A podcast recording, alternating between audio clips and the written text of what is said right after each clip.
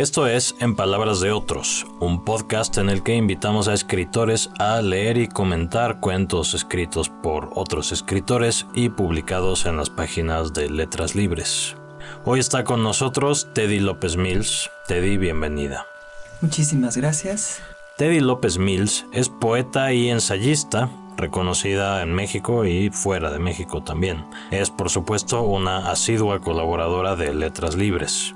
Ha publicado 10 libros de poesía, entre ellos Segunda Persona de 1994, que ganó el Premio Nacional de Poesía Efraín Huerta, y Muerte en la Rúa Augusta de 2009, por el que recibió el premio Javier Villaurrutia de Escritores para Escritores. Entre sus libros de ensayo están La Noche en Blanco de Malarmé y libro de las explicaciones que fue merecedor del premio narrativa Antonín Artaud en 2013. Su más reciente publicación es La invención de un diario en Almadía. Teddy va a leer el cuento Balada de la Madre Teresa de Calcuta de Julián Herbert, que fue publicado en Letras Libres en abril de 2014. Julián Herbert nació en 1971 y es autor de libros de poesía, como Kubla Khan de 2005 o Álbum Iscariote de 2012, de cuento, como Soldados Muertos del 93 y Cocaína Manual de Usuario de 2006, y novelas como Un Mundo Infiel de 2004, que acaba de ser reeditada en 2016, y Canción de Tumba de 2011. Su obra ha recibido distinciones como el Premio Nacional de Literatura Gilberto Owen, el Premio Nacional de Cuento Juan José Arreola, el Premio Jaén de Novela y el Premio de Novela Elena Poniatowska. Estos dos últimos premios fueron para Canción de Tumba, una novela que camina de forma ambigua entre la verdad autobiográfica y la ficción personal y que, cito una reseña, desmenuza el dolor con precisión médica y la sangre fría de un verdugo. Su libro más reciente, La Casa del Dolor Ajeno, es una crónica histórica sobre una matanza de corte xenófobo ocurrida en Torreón a comienzos del siglo XX. Balada de la Madre Teresa de Calcuta de Julián Herbert. No te engañes. Eso que llamas la experiencia humana es solo una masacre de capas de cebolla. Digo masacre por decir cualquier cosa. Una metáfora genérica intercambiable. Aunque si te lo piensas, nada sabe tanto a sangre como una cebolla descuajaringada, cortada en rodajas contra el vidrio de la mesa y reventada a golpes de mango de cuchillo y tallada en cuadrícula con profundos cortes.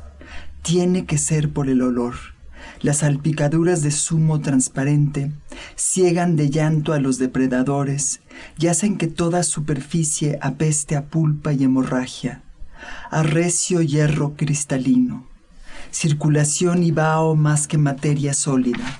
También es cierto que bien machacada, pero con el rabito peludo, despeinado e intacto, la cebolla parece menos un vegetal que un bicho muerto.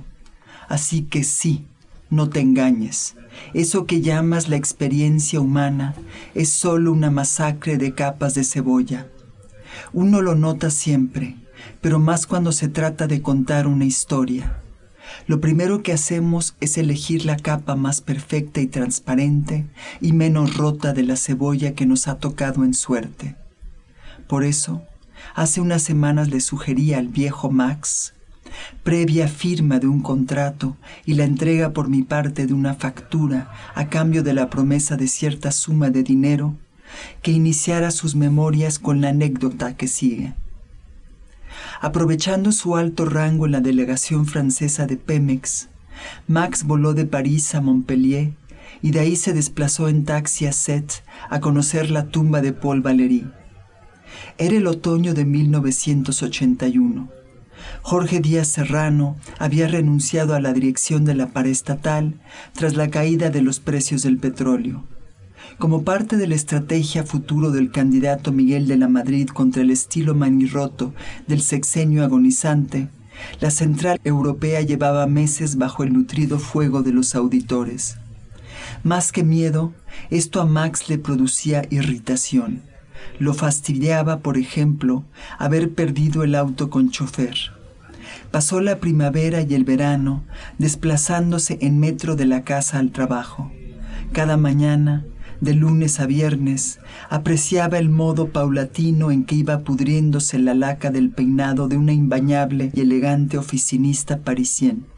Fue la imagen y el aroma de esta laca putrefacta lo que le impulsó a abrir la caja fuerte donde estaban los datos de una cuenta de gobierno autorizada a su exclusivo uso discrecional. El saldo frisaba los diez mil dólares. Max utilizó parte de ese recurso para costear su viaje a Languedoc-Roussillon. No logró impresionarse frente a la tumba de Valéry. Estaba situada en una de las avenidas secundarias del panteón, en deshonrosa pendiente, muy cerca de una toma de agua coronada por un grifo goteante. Sin embargo, el cementerio marino le pareció una perfecta joya sucia por sus lápidas en forma de álbum de familia y sus rosas de cristal o de metal o yeso dentro de negros búcaros de granito y su espectacular vista del Mediterráneo. Estaba además Set su mercado apestoso a culo de pescador y sus migrantes portugueses fácilmente prostituibles entre las rocas de la rompiente y sus bares cuyo único platillo a la carta era al mismo tiempo la especialidad. Almejas a la brasa con vino de Leró, todo tan patéticamente pintoresco que Max decidió quedarse en ese pueblo por tiempo indefinido. El miércoles a mediodía recibió una llamada de Basurto. Nos cargó la chingada, Lee. Están desmantelando. ¿Será porque esa madrugada había fornicado con un operario de la construcción equipado con una loable mezcla de músculos amenazantes y preferencias pasivas? ¿Será porque, contra su costumbre, había pedido un pastiz con el almuerzo? El caso es que Max se sentía invulnerable. Mándalos a la verga. Acabo de entregar las llaves de tu oficina a un mando medio de la embajada, respondió el subalterno. Buena suerte, Lick. Y colgó. Max dejó caer la bocina a un lado del buró. Pensó que lo mejor sería cerrar la cuenta del hotel, comprar traje y corbata nuevos y tomar un vuelo a París o a México. Mientras visualizaba estas acciones, permaneció un rato sobre la cama, boca arriba y desnudo comenzó a quejarse con un sonido gutural. Gurps, gurps. Decidió que el quejido, siempre y cuando se le practique en desnudez absoluta sobre un colchón alquilado, se parece mucho a la meditación trascendental. Un puño golpeó la puerta con más ira que preocupación.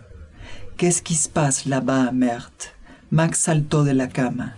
Je vais bien, merci. Le tomó un par de horas y un montón de francos en llamadas internacionales reunir todas las piezas del conflicto. La situación resultó peor de lo que esperaba.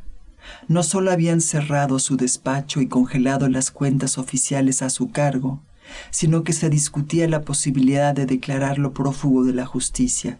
Su jefe inmediato le exigió presentarse enseguida ante el nuevo director general en la Ciudad de México a responder por lo que parecía un millonario fraude por sobreprecios en la adquisición de refacciones. Max rió para sus adentros. Durante cinco años había sido el ballet parking de diputados y secretarios de gobierno que, sin consultar con él, ideaban y ponían en práctica jugosas estafas. Ahora iba a tocarle cargar con el bulto, y sus fiscales serían los mismos individuos que se habían enriquecido dándole propinas. Descubrió que, aunque llevaba ocho años en Europa, no había salido nunca de México. Eran más de las 5 pm. El próximo avión de Montpellier a París estaba programado a las 11 de la noche. Max consiguió telefónicamente boletos para un segundo vuelo al DF. Despegaría del de Gaulle a las 6.30 de la mañana siguiente. Calculó que con ese itinerario podría tomar un taxi y, a matacaballo, pasar por su apartamento de Montmartre durante tres horas, si acaso. También estaba la opción de acribillar el tiempo muerto en una taberna. salvo que deseaba mantenerse sobrio hasta comparecer en las oficinas centrales de Pemex. Ya de por sí cargaba con una ligera molestia estomacal, ocasionada por la mortificación y el excesivo consumo de moluscos cocinados a base de carbón mediterráneo. Le pareció imbécil continuar maltratando su sistema digestivo una noche antes de la última batalla. También era posible darse una vuelta por Pigal y contratar un prostituto. Pero para el caso daba lo mismo seguirse de largo hasta el departamento, situado un poco más allá del Sacré-Cœur. No estaba de humor para ensartar su glande en el recto amibiásico de una migranta argelina melodramática y violenta. Consideró que lo más irracional y sano era quedarse aquella noche nula en vela, solitario y a deshoras, deambulando entre los pasillos del aeropuerto hasta que diera la hora de su viaje transatlántico. Y así lo hizo. Conozco los detalles de esta historia porque cargo con una maldición. La gente quiere siempre contármelo todo y yo no puedo resistirme. Al contrario, de eso vivo. Dirijo un despacho de asesores especializado en evaluar y corregir memorias. ¿Has disfrutado las anécdotas jugosas que narra un alcalde insulso en una cena patriótica? ¿Sientes empatía hacia una vieja cantante estafada por su joven y bello marido? ¿Te conmueves frente a un libro que relata en tercera persona los esfuerzos y tragedias íntimas de un empresario de telecomunicaciones? Gozas y te horrorizas alternativamente con las ocurrencias y los asesinatos de un capo del narco que lleva 20 años en prisión. ¿Te interesan las justificaciones de un expresidente megalómano y chaparro que dejó a tu país en ruinas? Es a mí entonces a quien amas. La mayoría de esos testimonios fueron diseñados en mi oficina. Soy coach de autobiografías y recuerdos personales, y por eso no hay página en blanco a la que no me atreva a hablarle de tú. Yo soy el verdadero autor de la historia de México. Todos me dicen el negro. Ayer maravilla fui, ahora ni sombra soy. Escribo anómalamente, anónimamente y a destajo. De vez en cuando consigo una prosa de excepción pude ser una de tantas fugaces revelaciones de la literatura mexicana. Esos chicos que venden un puñado de libros durante cuatro o cinco veranos para luego convertirse en lo que realmente son, majadería glorificada. Pude ser uno de ellos, pero me negué. En su lugar estudié la carrera de negocios en el TEC de Monterrey. Me negué porque los escritores son una pandilla de dementes en modalidad hiperlujuria que no serían capaces de encontrar un sombrero para ponérselo en el culo. Me negué porque soy listo. Prefiero que me corrompan con dinero, no con halagos.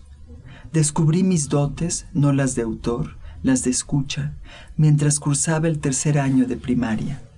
Miss Diana solicitaba de vez en cuando que me quedara a su lado a la hora de recreo para ayudarla con el orden y la revisión de los trabajos del resto de los alumnos. Yo lo hacía con gusto. Era pecosa y pelirroja, y olía un poco a paella, pero también a jugo de limas, y usaba unas blusitas blancas muy entalladas y de cuellos amplios, como las que siempre les he obsequiado a mis mujeres. Mientras palomeaba o tachaba hojas de cuadernos con un bicolor ticonderoga, me contaba, ojos llorosos toda ella, las maldades que le hacía su novio. Con voz trémula y perversa, sé que era una voz perversa porque yo era un niño y ella trenzaba sus narraciones a través de murmullos ininteligibles y húmedos. Mi maestra enfocaba esas obscenidades desde algún lugar ajeno a la epidermis. Por eso las imágenes de tortura y abuso sexual con las que desde los nueve años quise interpretar su charla aparecen en mis fantasías adultas como láminas de gran formato que representan a gente fornicando vestida en encuadres muy cerrados y con el grano abierto. Antes de que sonara el timbre, la Miss se secaba las lágrimas y fingía estar arrepentida. No sé por qué te lo cuento, hijo. Tú eres muy chiquito y no tienes que enterarte de lo diantres que somos los adultos. Me acariciaba el pelo y preguntaba, esperanzada, ¿verdad que tú jamás vas a tratar así a tu novia cuando crezcas? Yo le decía que no. Luego, al volver a casa, me masturbaba en el baño, recordando la agitada ronquera de su voz. Sentí al final un golpe seco y depresivo en la rabadilla. Eyacular antes de poder eyacular es una de las experiencias más animales que conozco. No sé si alguna vez fui de verdad un niño, supongo que no. He sido una oreja, un caracol de carne que supura cerilla y tritura con dientitos todo lo que suena. Max atraviesa el Charles de Gaulle con la actitud de un desterrado, aéreo Eneas que se postula para cruzar la gran puerta de cuerno, las aguas del Atlántico Norte rumbo al Hades, Distrito Federal. 1981 es el paleozoico del duty free.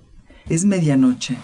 Todas las tiendas y mostradores están cerrados sin otro que hacer que explorar los escasos intersticios accesibles del pulpo arquitectónico diseñado por Paul Andreu, Max aprovecha que solo lleva consigo un maletín para transitar una y otra vez tres de los ocho pisos que conforman la terminal. Recorre, como quien juega una tridimensional rayuela, el serpientes y escaleras de plexiglas a peldaños que eventualmente se convertirá en una imagen pop clásica merced al segundo disco de The Alan Parsons Project, iRobot, un álbum que el recién defenestrado funcionario mexicano conservará por más de tres décadas entre su colección de vinilos, pero que nunca se atreverá a escuchar. Max consume dos horas subiendo y bajando escalones. Poco a poco van apagándose las luces del recinto. Las áreas de tránsito quedan en penumbra. En un par de ocasiones, Max se detiene en un baño, entra a un cubículo y caga. Tiene diarrea. No es grave. Apenas una punzadita a la izquierda del vientre y un solitario y grumoso chorro de excremento depositado en el hidra y cíclope ojo de la cañería. Harto de pasear por túneles vacíos, se dirige a la puerta de embarque desde la cual despegará su avión. Aún faltan dos horas para el check-in.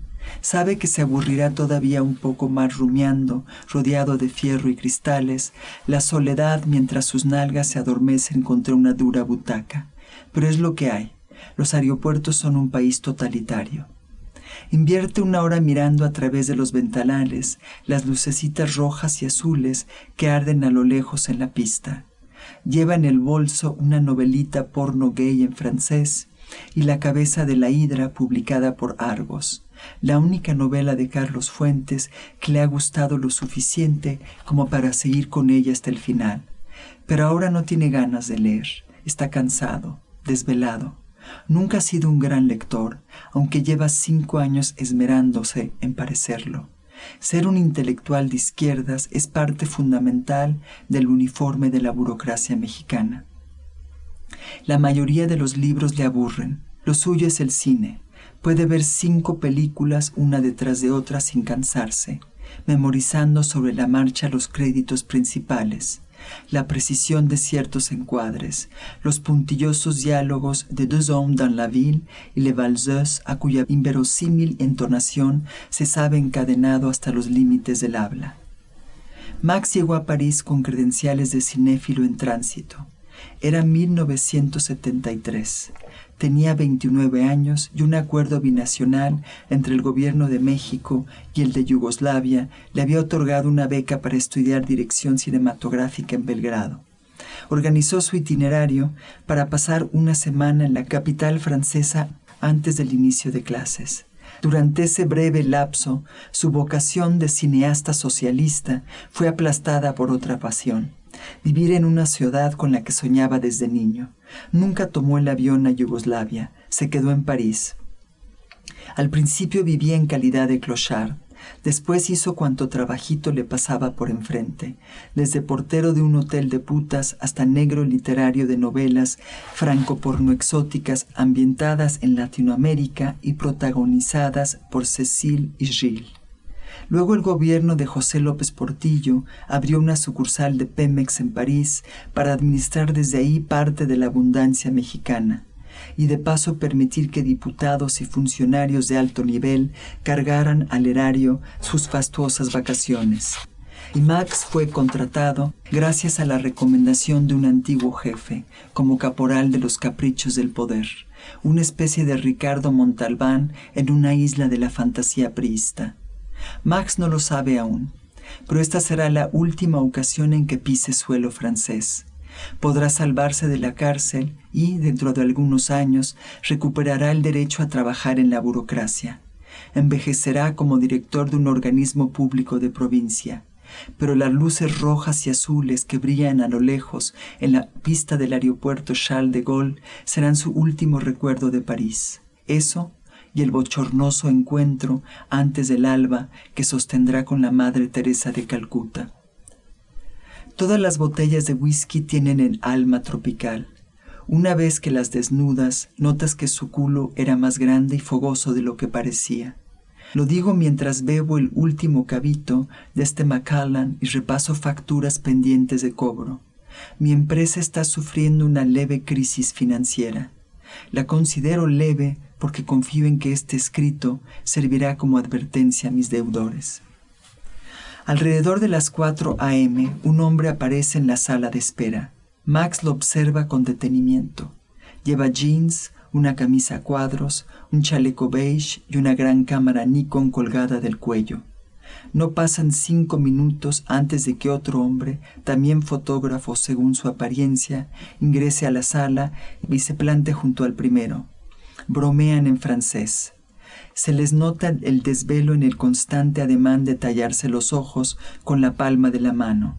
El de chaleco es guapo, piensa Max, no muy joven, esquelético, prematuramente encanecido, pero con unos ojos azules muy intensos, como de loco. Samuel Beckett Size. Max le busca la mirada. El tipo ni siquiera se digna a echarle un vistazo.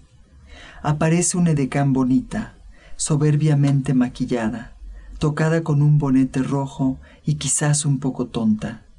Los fotógrafos hacen bromas obscenas a sus costillas sin que ella parezca percatarse. Tal vez navega con bandera de idiota para protegerse mejor de la lascivia, como suelen hacer las brujeres, piensa Max. Un sacerdote flaco, pálido y lampiño ingresa a la sala. Tras él aparece una gorda que se identifica como encargada de relaciones públicas de algo que al mexicano le resulta ininteligible. El lugar va animándose.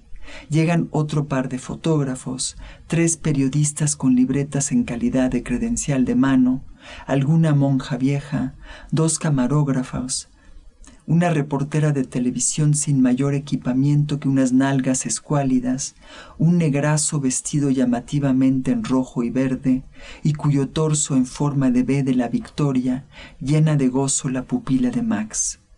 Por un instante, el prófugo de Pemex se pregunta si no será el destinatario de tanta parafernalia madrugadora si no se habrá hecho pública su situación y periodistas franceses estén a punto de acosarlo con preguntas sobre su corrupta y vil actuación ante el pueblo de México, y un sacerdote con tipo de febo quiera consolarlo mediante la confesión, y una gorda especialista en relaciones públicas esté aquí para abogar a su favor frente a quién sabe qué jueces, y un alma caritativa le haya enviado al ángel de la guarda encarnado en un musculoso cuerpo negro, al que podrá babear brevemente en los baños del aeropuerto.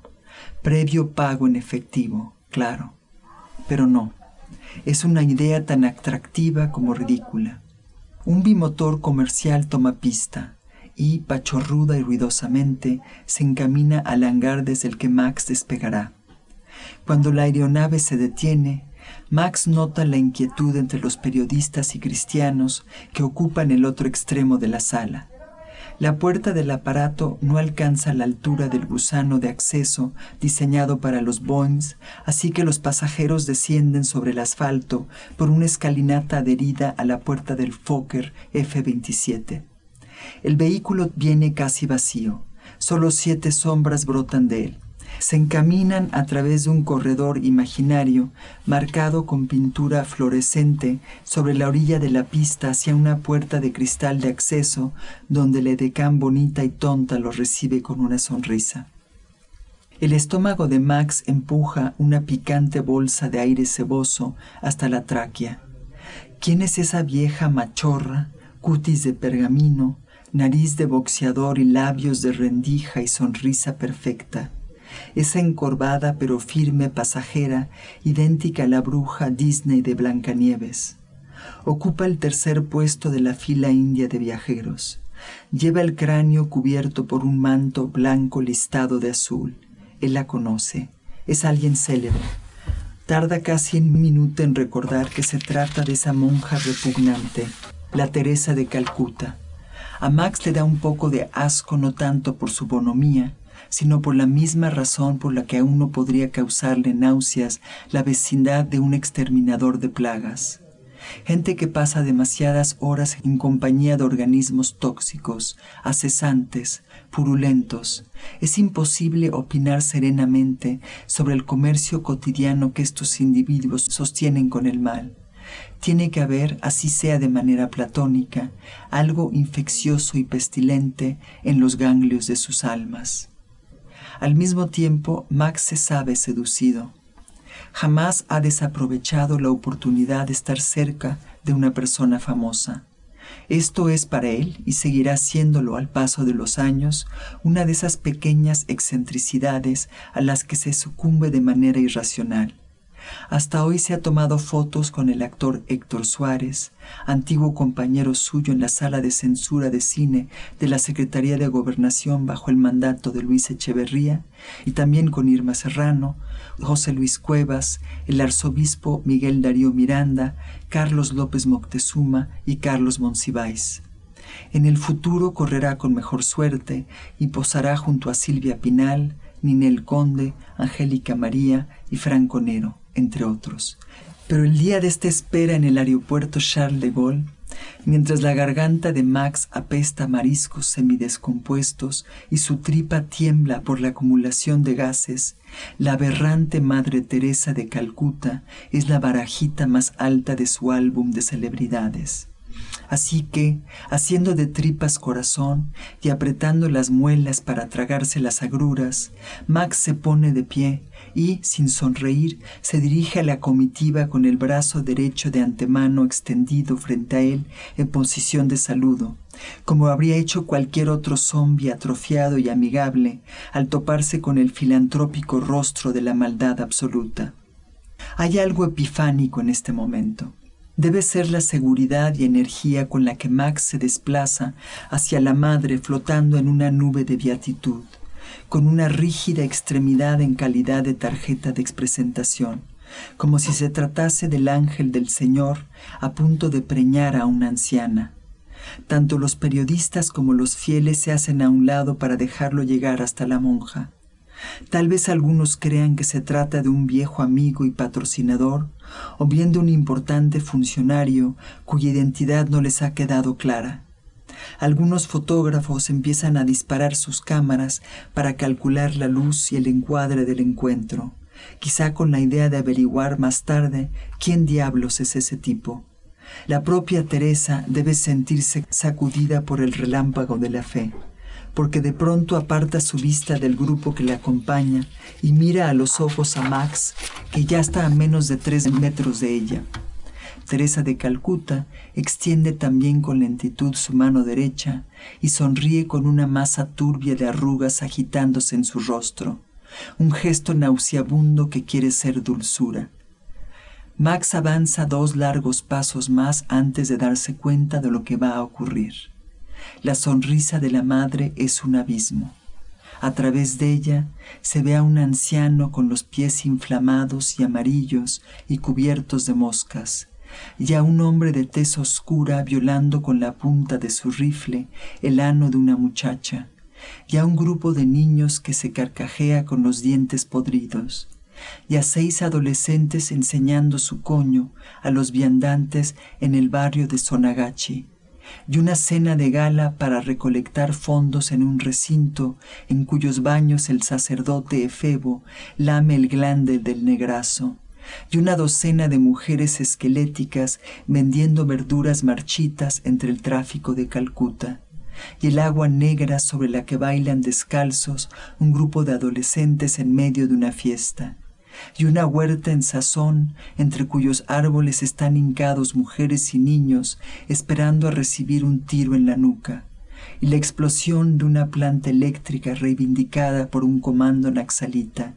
y un bombardeo de aviones japoneses sobre el puerto, y el estómago de Max se convierte en la mente y la memoria de Max cuando reaccionando al abismo de la sonrisa de la Madre Teresa de Calcuta, suelta un primer hipo y luego siente, trepando ineluctable a través de la garganta, una espesa guácara de almejas y vino a medio digerir que cae sobre la mano extendida y el manto impoluto de esta vieja maldita bruja intoxicada de leprosos.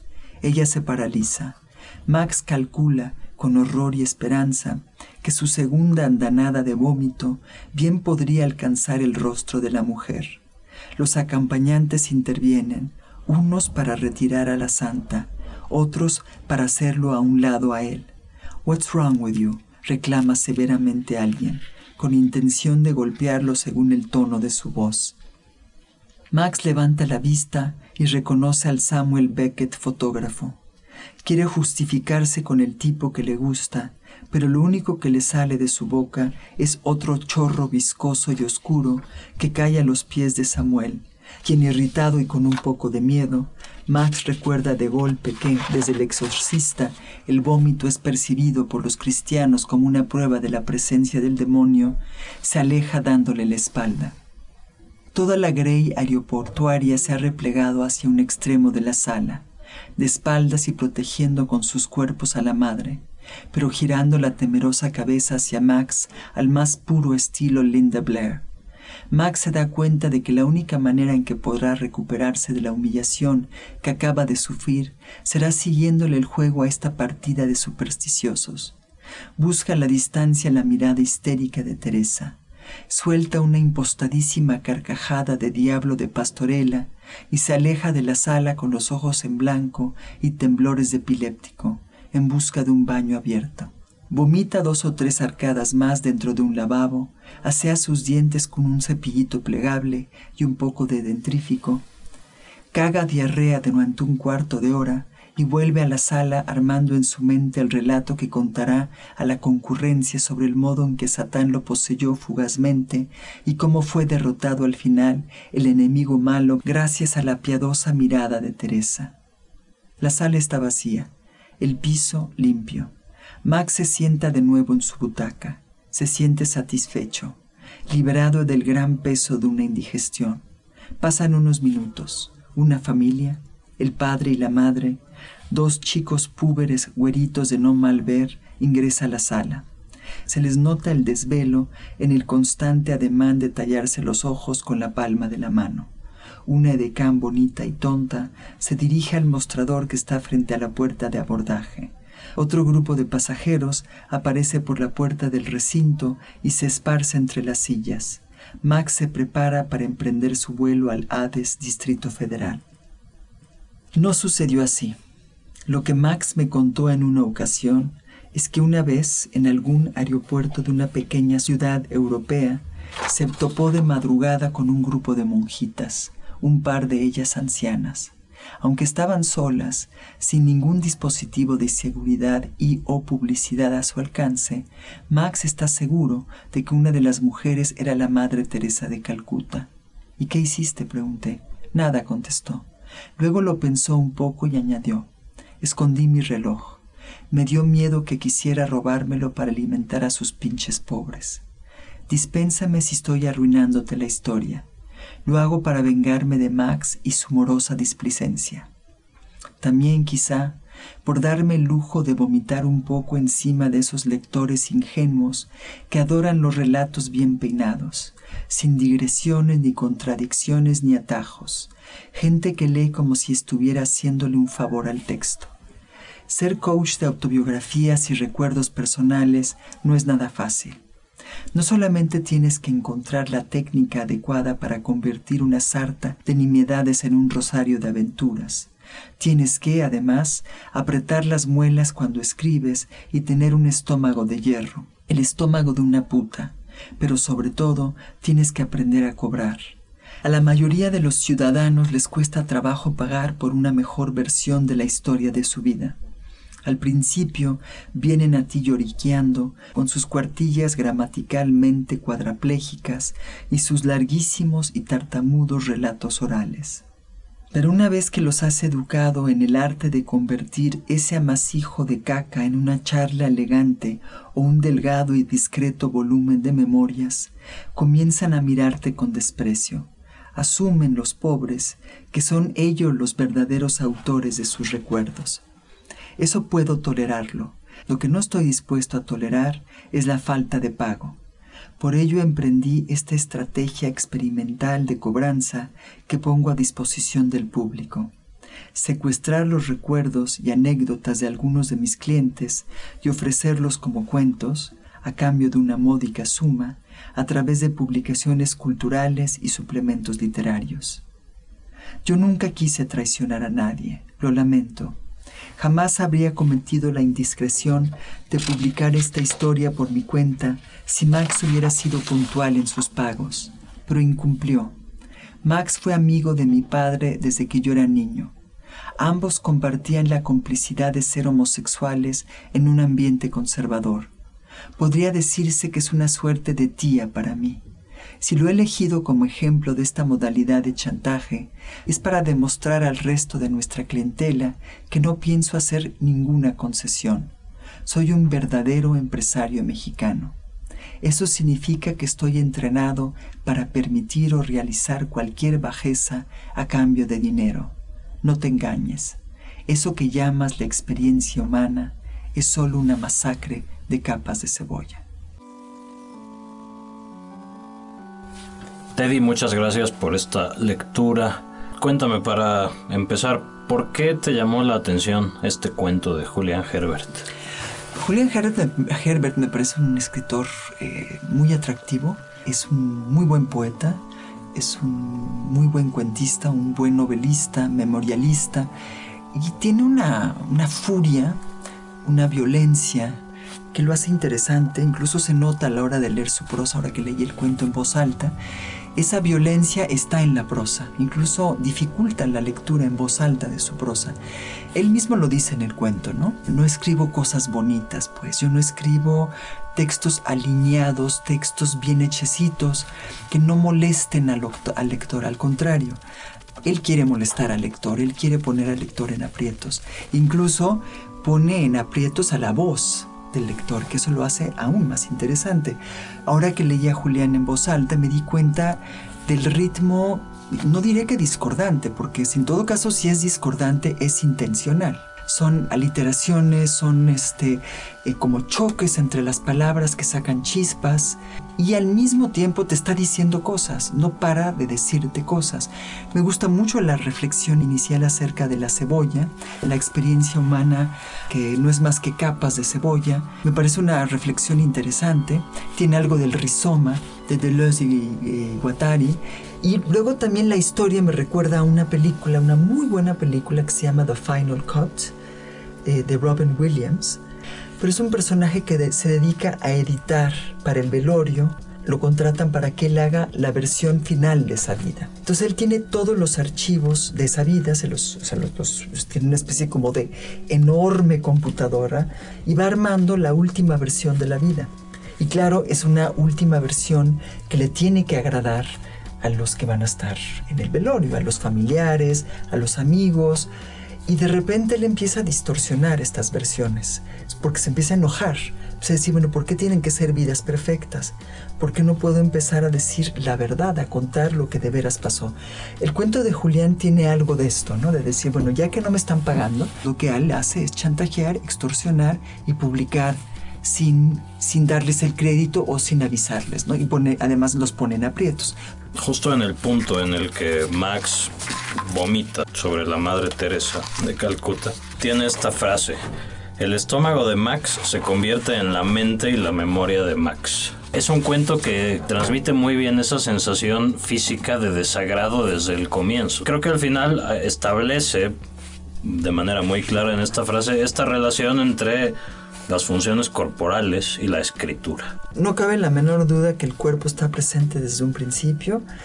Primero una sexualidad violenta, digamos, el tipo más bien va con prostitutos, eh, empieza a tener problemas de digestión muy, muy fuertes, eh, las palabras además son fuertes, no dice, no se pone elegante, pone excremento, sino porque pone caca, diarrea, está yendo al baño, eh, tiene eructa, se echa pedos, en fin, está como en una constante explosión el cuerpo. Finalmente está la invención esta de que vomita encima de la madre, de la madre Calcuta, ¿no? el tema del, cuento es el cuerpo del personaje, ¿no? Un cuerpo viscoso, un cuerpo incómodo, un cuerpo que además es el cuerpo de un hombre corrupto. Max lleva años en París viviendo expensas de... Además yo me acuerdo muy bien de esa época porque yo estuve en París en esa época.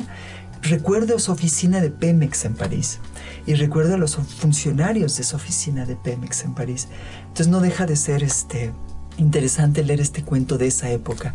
Me parece significativo que un personaje como Max quiera visitar la tumba de uno de los poetas más exquisitos de Francia, que es Paul Valéry, ¿no? Luego resulta que en ese pueblo es donde se enferma por estar comiendo constantemente estos moluscos en la especialidad de Seth eh, con este vino.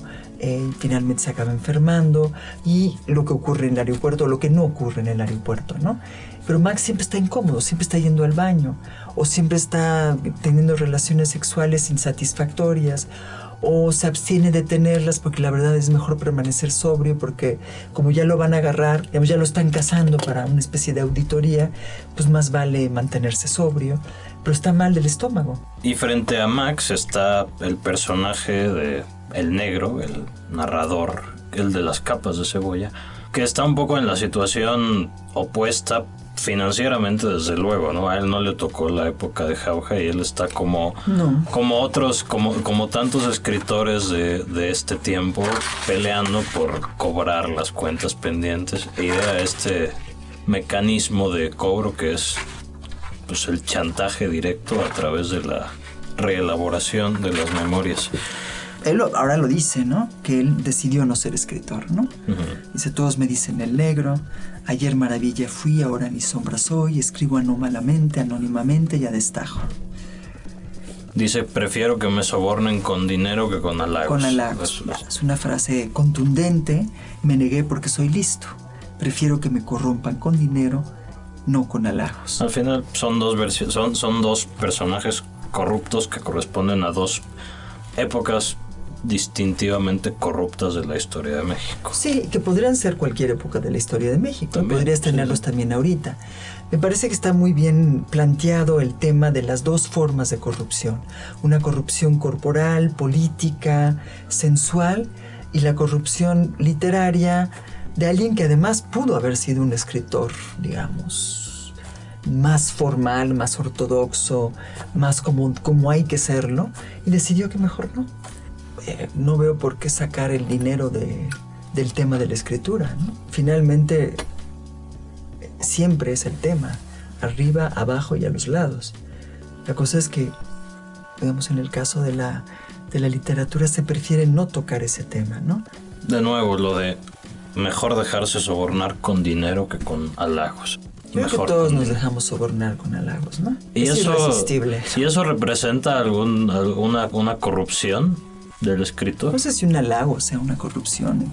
Hay otro personaje que vale la pena porque finalmente es el tema del cuento. Está la corrupción de la, de la Madre Teresa de Calcuta. Por supuesto. Que es un personaje muy cuestionable, ¿no? Eso de la santidad de la Madre Teresa de Calcuta. Todo lo que estuvo dispuesta a aceptar para colocarse en ese lugar de santidad, que lo dice tal cual aquí en el cuento eh, Max, las razones por las cuales, bueno, no es Max, es el negro, ¿no? Por las cuales hay que vomitarle encima a la madre de Calcuta, ¿no? Por todo lo que ella acepta, ¿no?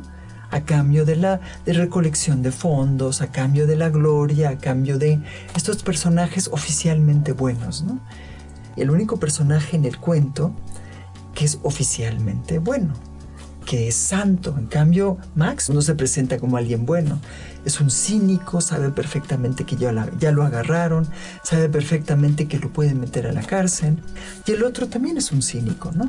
Está dispuesto a escribir historias a cambio de dinero y si no le pagas, las va a publicar. Y las va a falsear. La única que no se presenta como una cínica y es realmente la peor de todas, es Madre, la Santa Madre Teresa de Calcuta. ¿no? ¿Cómo se, se inserta este cuento en la obra en general de Julián Herbert? A mí Julián me parece un escritor muy atrevido. Creo que está dentro de lo que él hace, no, no, es que se salga de la norma, aunque precisamente usar la palabra norma en el caso de Julián es injusto, no hay normas en el caso de Julián, ¿no? Creo que las rompe. Eh, en ese sentido también lo de las, eh, la frase, la experiencia humana es una, solo una masacre de capas de cebolla, yo creo que lo que hace Julián es una masacre de las normas, ¿no? Es lo que intenta hacer en su poesía, es lo que intenta hacer en sus cuentos y es una forma de, es una poética, si la quieres poner un nombre más elegante, pero sí es un escritor que va en contra, ¿no? Va a contracorriente, contracorriente de lo que hizo incluso la vez anterior. Este cuento lo muestra, como dije ya al principio, es difícil, es un cuento difícil de leer, que incluso le pone complicaciones a la lengua. La lengua se tropieza a la hora de leerlo porque es este, son muchos sustantivos, muchos adjetivos, son frases muy largas, la puntuación de repente es, complicada, se te empieza a encimar todo, como las capas de cebolla, ¿no? Tanto que, que sientes el peso del texto como algo que tienes que cargar como una experiencia, ¿no? Finalmente, dentro de los libros que ha publicado Julián, que hay novela, hay cuento, hay poesía, eh, ¿cuáles recomiendas a un lector que no lo conoce? Kubla Khan, que es el libro un libro de poesía, es un libro que me parece extraordinario, de veras. A mí me tocó leerlo en, antes de que se publicara. Eh, un manuscrito, un manuscrito que llegó a mis manos en un sobre, pues ahí medio sucio, el manuscrito apenas engrapado. Lo leí y me quedé verdaderamente asombrada. Cruzó una frontera, hizo algo que no suelen hacer todos los libros de poesía que estás leyendo hasta, hasta ese momento. Luego, claro, el, libro que lo lanzó al estrellato, que es el libro sobre su mamá. Canción de tumba. La, la canción de tumba. Ese es un libro, es un libro estremecedor. Julián es muy combativo siempre, ¿no? Se lo ves por todas partes, arma polémicas, está, además es rockero, este, las lecturas de poesía que arma siempre son, no son la tradicional lectura de poesía, donde con una voz pausada vas leyendo cada uno de tus versos, sino que, bueno, incluso para mí es imposible seguirle la, el, el ritmo, la velocidad, ¿no? lo lee con una voz de rockero, de cantante, de rapero, de hip hopero, y entonces sí es como otra cosa, Julián, ¿no? Pues muchas gracias, Teddy López Mills. No, al contrario, muchas gracias a ti. Llegamos con este episodio al fin de una época de En Palabras de Otros. Haremos una pausa necesaria, tras la cual, dentro de unos meses, volveremos con nuevos episodios. Muchas gracias a toda la gente que nos ha escuchado a lo largo de estos 25 episodios y desde luego a los escritores que prestaron su voz para hacerlos posibles.